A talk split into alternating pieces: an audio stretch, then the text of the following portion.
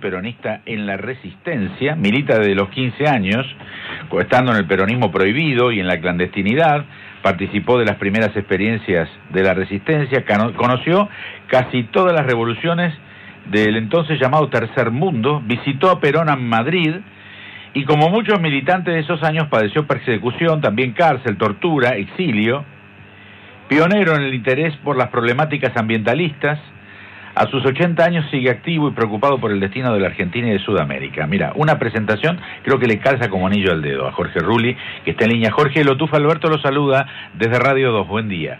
Hola, buenos días. Gracias por atendernos, Jorge. Eh, usted hace un título, eh, dice, estoy cansado del chantaje del progresismo que te conduce al fracaso y luego se pone en víctima. ¿Puedo emplear un poquitito más de eso?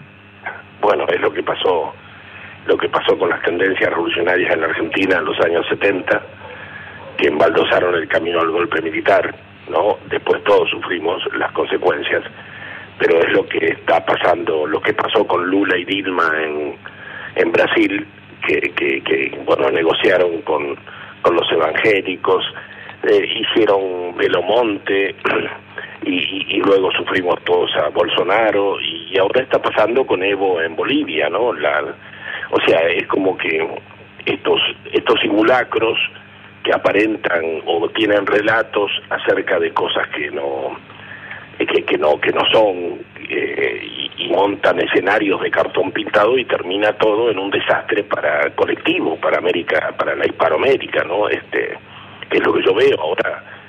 Digamos Lula desató la voluntad de, de poder de los evangélicos de alguna manera al asociarse con ellos y ahora los tenemos este, en el poder con Bolsonaro. Está pasando lo mismo en Bolivia de una manera terrible, pero terrible con la, esta nueva presidenta y con Camacho.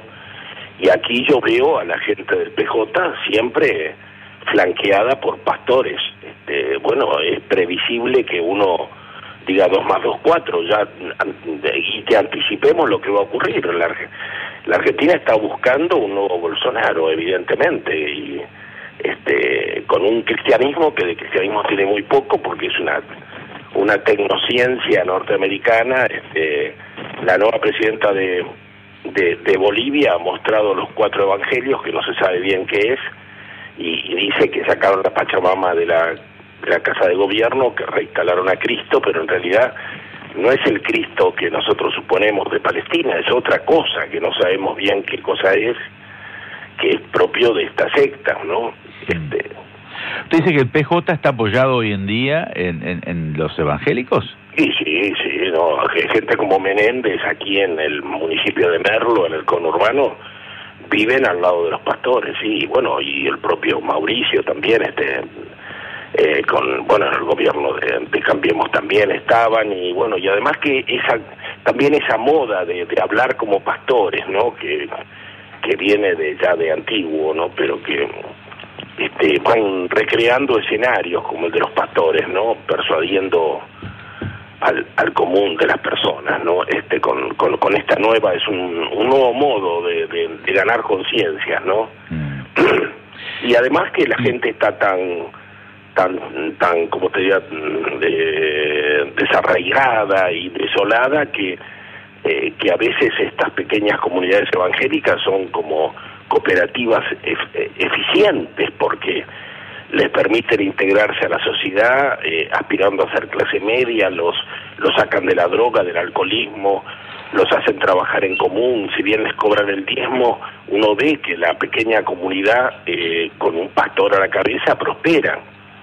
Claro, pues prospera hacia una especie de clase media capitalista en un estilo más bien norteamericano, ¿no? Pero, pero prosperan, pero claro que están mejor. Y bueno, pero es la ausencia enorme del Estado, ¿no? Y la falta de otros ideales, porque yo no hace mucho hablé contando las historias del peronismo, dije que la militancia era era un acto de servicio y a veces casi un sacerdocio. Mm. Y muchísima gente se enojó, porque ahora la, claro, la militancia ahora no solamente es rentada, sino que se trata de de desencarnarla de, de, estas cuestiones místicas, ¿no? De hacerla más profesional. Eh, bueno, no, no, no estoy de acuerdo para nada con esto de profesionalizarse como políticos, ¿no? eh, y no vivir con intensidad la pasión de, cambiar el mundo y de llevar felicidad al, al pueblo. No, no, no, no, no estoy de acuerdo, pero bueno, es la situación que reina. Mm. ¿Y cuáles son los peligros de, estar cerca del evangelismo? Como lo están presentando usted, Jorge. A ver, si, si, hay una acción social muy importante, ¿el, el peligro cuál es? Eh, y... Bueno, el peligro es que ellos hagan política, digamos, que, toman el poder o que participen del poder, como en este caso en Bolivia, que es una cosa muy este, de tipo, como te diría, están diciendo que van a, van a depurar del demonio al palacio quemado, y se están refiriendo a la Pachamama, ¿no? Que quitar la Pachamama este, de allí y, y reinstalar a Cristo. Pero no es el Cristo que nosotros conocemos de la Iglesia Católica, es otro Cristo, ¿no? Eh, eh, a ver, en el caso de la Amazonía este, también es muy patente, o sea, los grupos evangélicos tratan están ganando a los pueblos indígenas, pero para que nieguen, nieguen su origen y su cultura, ¿comprendes? Cuando hoy en la iglesia, por ejemplo, hay un movimiento para ya los la forma de misionar es muy particular, porque hay muchos sacerdotes que consideran que que no se puede tocar la identidad cultural y que los pueblos, las minorías étnicas tienen derechos a sus cosmovisiones que hay que respetarlas. En cambio, en, en Brasil se da que las iglesias evangélicas son como una topadora, ¿no? No, no.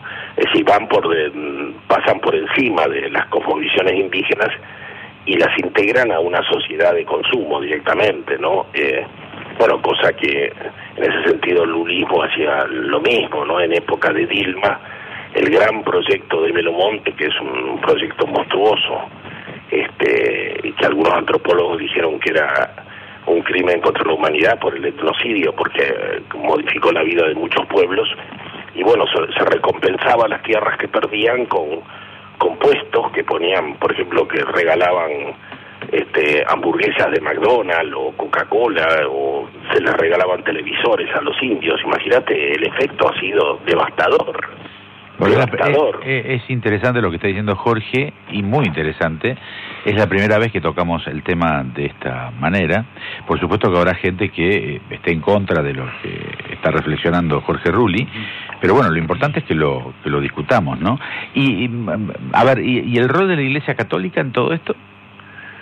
y está muy es muy inquietante no porque parece haber perdido bastante el rumbo lamentablemente este digamos este nosotros yo tengo 80 años viste y, y conocimos una Argentina de mayorías las mayorías eran políticas religiosas sociales clase media católica bueno los argentinos no teníamos duda de, lo que éramos bueno hoy eh, a, los eh, a lo largo de los últimos 40, 50 años, el imperio y la globalización han ido construyendo minorías. Y hay minorías de todo tipo. Suponete, este caos, este caos que hay en Chile ahora, por ejemplo, probablemente termine con una decisión del sur y se declare una república mapuche, porque las banderas mapuches están en todos los desórdenes de estos días, presentes. Bueno, ¿cuánto crees que una república mapuche va, en Chile, en el sur de Chile, va a demorar en hacer una alianza con los ingleses de Malvinas y tratar de extenderse al sur argentino? En cuestión de semanas. ¿Y con cuánta gente va a estar de acuerdo que son argentinos, pero en realidad están de acuerdo con... levantan la bandera mapuche, lo he visto yo en todas partes, ¿no? O sea, hay una pérdida de identidad en lo que nosotros llamábamos ser argentino. Mm.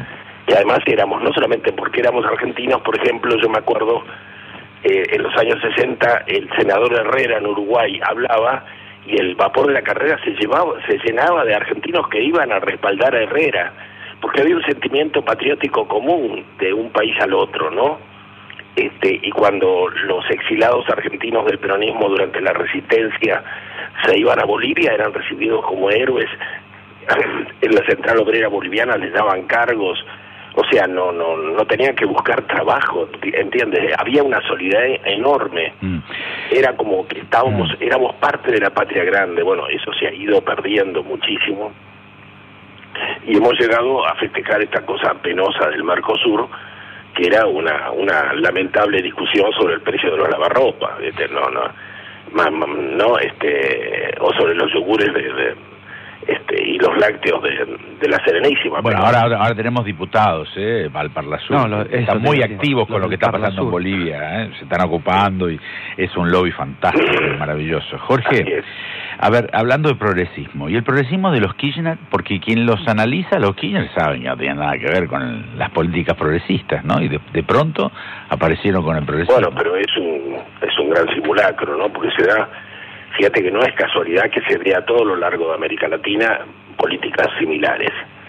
En general, provienen, los líderes provienen de la influencia de la revolución cubana sobre nuestros países. En el caso de los Kirchner se da dentro del peronismo, en el caso de Lula no, no, no se da, eh, no tiene nada que ver con, perdón, se me olvida el nombre del presidente que se suicidó, de, digamos, la historia nacionalista de Brasil, ahí hay una ruptura, ¿no? Este, pero en el caso de Vargas, claro, Vargas, Vargas, Vargas Goulart Brizola, mm. que era la línea histórica nacionalista, eh, no tiene nada que ver con Lula, Lula es otra cosa, pero en la Argentina Lula se instala dentro del peronismo, que se llama Néstor Kirchner, y entonces gana la presidencia con un sector de lo que fue la tendencia revolucionaria de los años 70, también gente muy influida por el marxismo. Pero aquel marxismo era un marxismo armado que se proponía la revolución. Hoy día ese sector ha renunciado a la, a la revolución. Entonces, ¿qué es lo que hace? Hace otra cosa, que no es el socialismo, hace el asistencialismo, para lo cual traduce los planes del Banco Mundial de McNamara a la, a la realidad argentina. Y entonces, y bueno, y manipula a los sectores pobres de una manera en que ya no necesita eh, matar a los dirigentes de la central obrera porque ahora dispone de mucho dinero y dispone de los merenderos. O sea, eh, Pérsico, la última vez que vino, la última vez, eh, digamos, Pérsico fue parte de la contraofensiva. Ahora ya no necesita atacar al movimiento obrero, al contrario, este, el movimiento obrero le abre el salón Felipe Vallese para que hable en la CGT. Pues tiene poder propio, ese poder se lo da Mauricio Macri, por supuesto. Millones y millones de dólares en presupuestos para la pobreza que Macri ha tercerizado y se firmaron contratos con, con, con barrios de pie, con la CETEP, con el Evita y con la CCC. Y entonces ellos manejan los planes, el 28% del presupuesto por ley es para gastos de administración, o sea, para los aparatos, para los propios aparatos, y se les entregaron los barrios. Entonces, en la Argentina no estalla la gente como estalló en Chile por el hartazgo, porque el hartazgo en Chile es el hartazgo del juego entre Bachelet y Piñera, porque es Piñera, Bachelet, Bachelet, Piñera, y así podemos seguir eternamente entre la concertación y, y la burguesía empresarial. Este, pero aquí en la Argentina está el pueblo está absolutamente contenido por estos aparatos este, y los barrios no se mueven realmente. Y, y bueno, y esto mm. es, muy extraño porque por una parte lo paga Mauricio Macri y por otra lo aprovecha como caudal de votos los Fernández. Y ahí uno se da cuenta que hay como una tenaza, eh, hay un juego perverso, ¿no? De, que, que este de Coca-Cola o Pepsi, punto. No, yo quiero naranjada, no, no hay naranjada. Este, es subversiva la naranjada, tenés que elegir. Y bueno, y el común elige el mal menor, porque estamos tan derrotados que, bueno, que dice mejor esto que, que nada. ¿no? ¿Cómo, cómo, ¿Cómo imagina el gobierno de Alberto Fernández faltando tan poquito para que asuma? Y mira, por el desgaste que está sufriendo antes de asumir, yo creo que va a llegar va a llegar bastante debilitado, ¿no? Y, y por otra parte... ¿Cuál es el desgaste? ¿Cuál es el desgaste? Y la cantidad de errores, eh, este, me parece que su viaje a intentar que, que López Obrador se haga cargo de, del Grupo Puebla me parece que fue un grave error. No, no, no apareció López Obrador, además no habla de las crisis, no, no, no dice ni una palabra. No, no, López Obrador, claro, es muy domesticado, López Obrador es... Este, yo de alguna manera relaciono todo esto que te estaba hablando de los barrios mm. y de Chile, de esta insurgencia popular que hay en América Latina, lo relaciono con una situación que se da en México, donde desde el triunfo de López Obrador, hace dos meses el ejército zapatista en el sur anunció que había roto el cerco y que se había extendido a nuevos estados.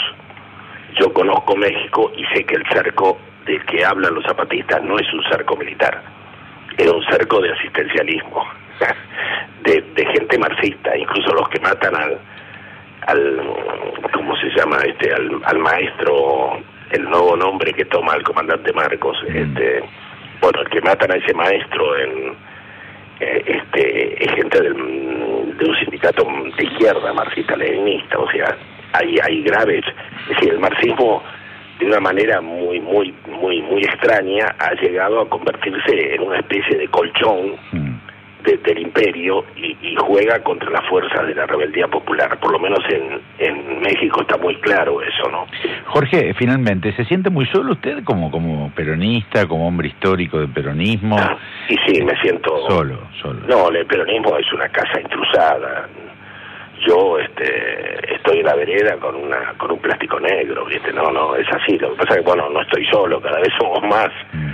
cada vez somos más y realmente sobre todo a este nivel de análisis político yo te digo que yo me siento ahí sí ya no me siento solo porque la cantidad de, de, de intelectuales y pensadores del movimiento nacional que están surgiendo como como como Alberto Vuela, como como Marcelo Gullo, como Iris Perone, como, como César Trejo, es, es impresionante, impresionante, y están todos por fuera de las estructuras del peronismo. Entonces, yo me siento como parte de una generación de amigos que piensan, escriben libros, hablan por radio, pero el peronismo hoy eh, es el peronismo con minúscula, ¿no? Es otra cosa, es el kirchnerismo, no se sabe. Yo le, digo, le digo a la gente, tengo un libro de Jorge Rulli de, editoriales, ¿no? Nosotros los lunes siempre abrimos con editorial y, por cierto es muy interesante, muy interesante, alguien que milita en la profesión también, este conservar los editoriales, ¿eh? algo que yo no hago y, y usted, y usted lo, lo, ha sintetizado. En, y eso estaba en Radio Nacional. Así es, así es, así es. Estuve en Radio Nacional ahí seis años hasta la crisis del campo y me echó este María Sebane, ¿no? que venía del PRT, y me echó desde el peronismo, me echó alguien del PRT, que sigue estando ahí, ahora creo que escribió un libro sobre a ese hombre, ¿no? Sobre Perón, este, y bueno, y está protegida por, por Santa María. Mm. Ahora, el, el local del PJ Central de, de Buenos Aires, que es, es un local de Santa María, del sindicato de porteros, Sabés que la marcha del orgullo gay se inició ahí. No se puede creer, o sea, no, el, peronismo ha devenido, el peronismo con minúscula, ha venido de, ser un movimiento revolucionario a ser parte del orgullo gay, ¿no? Este, y bueno, y son cosas eh, es triste, pero bueno, este, hay que asumirlo y ver qué, qué hacemos. Con muchos compañeros estamos hablando y pensando cómo rescatar las raíces de lo que fue un movimiento nacional, el más importante de América Latina, y que alguna vez se propuso cambiar el mundo, que tuvo una militancia ardiente, una militancia de servicio, que tuvo una mística, una mística revolucionaria que contagiaba ardores patrióticos, ¿no? La patria eh, será liberada o nuestra bandera flameará sobre sus ruinas. Eran, eran frases terribles, ¿no? Y, provenían de Evita. Y hoy la muestran Evita con el pañuelo verde, la, muestran... hoy, hoy tiene pañuelo verde, pero hace un tiempito tenía pañuelo celeste. También, y, la muestran besándose con... Hay un mural que han hecho besándose en la boca con, con Milagros Salas este, este es como el del muro de Berlín entre, entre Gorbachev y, Helmut Kohl, ¿no? Eh, creo que remeda esa imagen. Claro, pues como cuando se construyen minorías, uno se queda al helado sin saber, que vos me hablas de una minoría celeste y una minoría verde. Entonces, ¿y usted con el que está? Y yo dudo, porque, claro, porque yo era parte de una mayoría y de pronto me tengo que optar entre diferentes minorías. ¿Comprende? Esto es, un fenómeno... ¿Quién tiene la culpa, el chancho o el que le da de comer? Ay, Dios, no sé, pero digamos, eh, eh, yo converso esto con compañeros y lo que pensamos es que no, no, no conviene enfrentar a las minorías, sino denunciar la situación para que cada uno comprenda. Eh, las, digamos, nos debilitan construyendo minorías en vez de atacar a las mayorías, se construyen minorías. Y de hecho, la mayoría se disuelve. Bueno, pero la izquierda da fueros en la Argentina. y la, izquierda ha aportado lo suyo, constantemente. Jorge, tenemos tenemos que terminar la nota. Le mandamos un abrazo y gracias por este por este momento, ¿eh? muy amable, muy amable. Adiós. Jorge Rulli, histórico militante peronista, fundador de la primera Juventud Peronista en la Resistencia.